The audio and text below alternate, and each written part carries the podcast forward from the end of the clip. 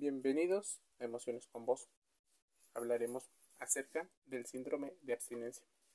Para muchos es básicamente la imposibilidad de decir adiós, poner un límite, no ser capaces de continuar con un límite que se ha establecido.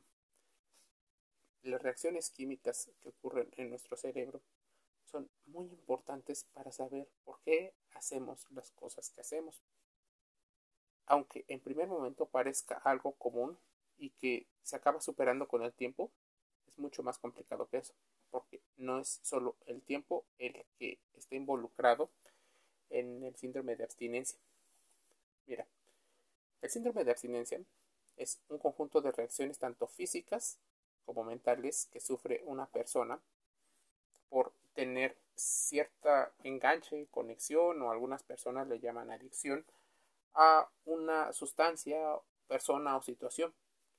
Cuando la persona deja de estar en contacto o de consumir cierto tipo de situaciones, los síntomas van variando de acuerdo con la intensidad, con la exposición y eventualmente con eso que les provoca ciertas reacciones en su cuerpo. Normalmente la conexión viene con una situación de, placer, de gusto, o al menos de no dolor. El síndrome de abstinencia, por ejemplo, del tabaco afecta al 85% de los fumadores que decide dejar de fumar, ya que, por ejemplo, una de las sustancias, la nicotina, es una de las sustancias que genera mayor dependencia.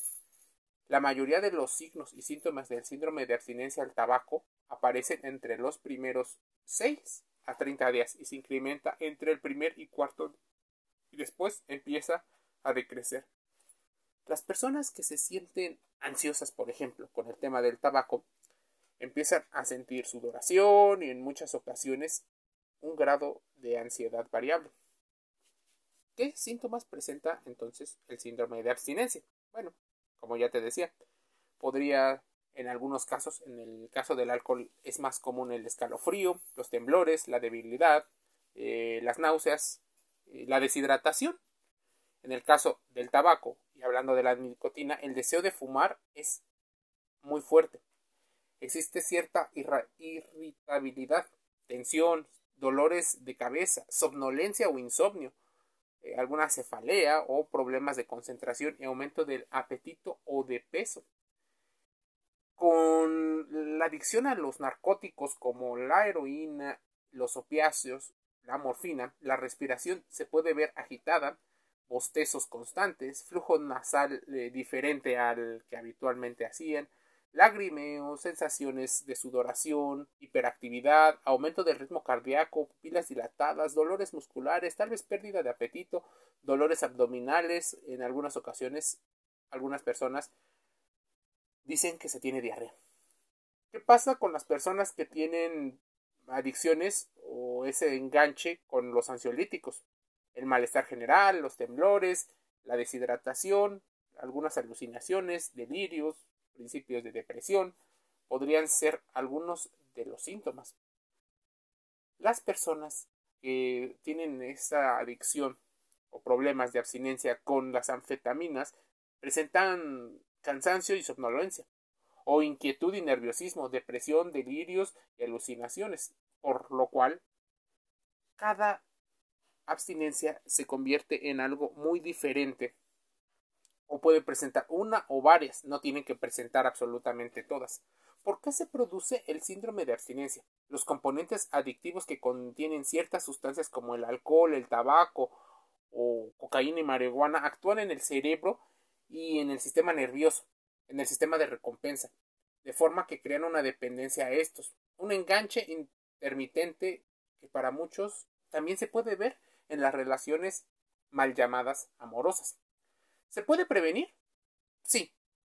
La acción de las sustancias adictivas en el organismo pueden ser inevitables cuando ya se consumieron, pero una de las formas más oportunas es que no se consuma.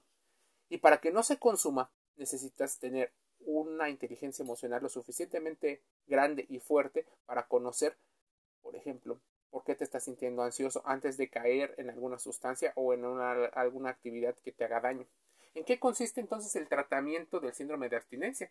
Bueno, está indicado para que el paciente deje de consumir estas sustancias, en ocasiones de manera gradual y recupere la normalidad y el bienestar sin necesidad de consumirlas. Se basa en una combinación de cosas como ejercicio, alimentación, terapia psicológica y en ocasiones el psiquiatra recomienda eh, de manera médica eh, la ayuda de algunos fármacos. Pero mira, seguramente te llamó la atención lo que te acabo de decir.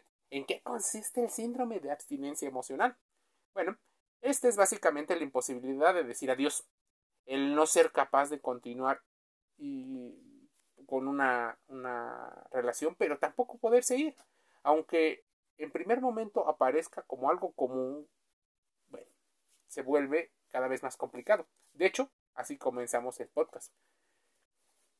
Síntomas, síntomas que se pueden presentar, pérdida de sueño, hiperactividad, mareos. O sea, se empieza a pasar algo muy similar a las sustancias.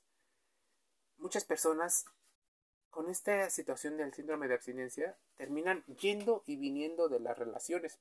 Y no solo hablo de las amorosas, en este caso, bueno, sí te comentaba de las emocionales, pero también ocurren en los trabajos, van y vienen de los trabajos. Muchas veces sienten que necesitan volver a hablar y volver a tener el contacto con esas personas. Algo de la dinámica con esas personas empieza a convertirse en una reacción adictiva. Para muchos mm, médicos y para muchas personas involucradas en adicción tal cual le dicen adicción al amor, pues por ponerle un, un nombre, ¿no? hablan de que no es más que la expresión de una gran necesidad de atención, amor y que se puede caer gravemente en la dependencia emocional, por lo cual hay un temor enorme a la separación o a la pérdida, por lo cual, te comento, se asocia con el síndrome de abstinencia. Para muchas personas, existen adicciones sin sustancias y este podría ser uno de los casos en los cuales se vuelve una relación. Y hay situaciones en las cuales la, las ciencias, la neurología, la biología, sociólogos, incluso cineastas, mencionan cómo existen estas posibilidades de comprobarlo a partir de una evaluación propia y de la observación de otras personas. Si nos vamos a, a un término muy, muy particular, ¿por qué el amor resulta tan adictivo? Pues para muchos llena de energía, excitación, euforia, nos hace sentir felices, pero ¿qué va pasando cuando poco a poco la química como la dopamina, la oxitocina va cambiando y las cosas se van viendo diferentes. Bueno, muchas personas por eso eh, suelen justificar sus acciones sociales con las infidelidades, porque su química cerebral ha sido modificada. Personas, por ejemplo, eh, que suelen contar con baja autoestima o con inseguridades más notorias que otras, tienen dificultades para, para salir adelante de la, de la exposición y por lo cual llevar a cabo un formal eh, abstinencia del estímulo que posiblemente les está haciendo daño. La obsesión, el querer saber en todo momento qué está haciendo esa persona y que nuestro estado de ánimo dependa de ello, es algo que se vuelve complicado y más en épocas de redes sociales. Cortar por lo sano podría ser lo mejor. El apoyo emocional para sanar las heridas emocionales no solo requieren de tiempo, sino muchas veces de la ciencia. Por lo cual te invito una a que contrastes toda la información aquí dicha. La segunda cosa que debes de hacer es ir entendiendo que la oxitocina tiene una función, la serotonina, la dopamina y otras sustancias que en nuestro cerebro em, ocurren. Porque va cambiando nuestra forma de ver nuestra vida. De hecho, estoy buscando en este momento eh, la sustancia que, puede también provocar una, una situación. Eh, las endorfinas también se parecen al ejercicio, pero entonces endorfina, serotonina, dopamina, oxitocina, todo esto es un cóctel de, de que le llaman el cuarteto de la felicidad, pero no es eh, creo que es fenil, fenil algo, algo tiene que ver con fenil, en el cual el cerebro segrega para cuando fen, feniletilamina. Búscalo así. ¿Qué función tiene?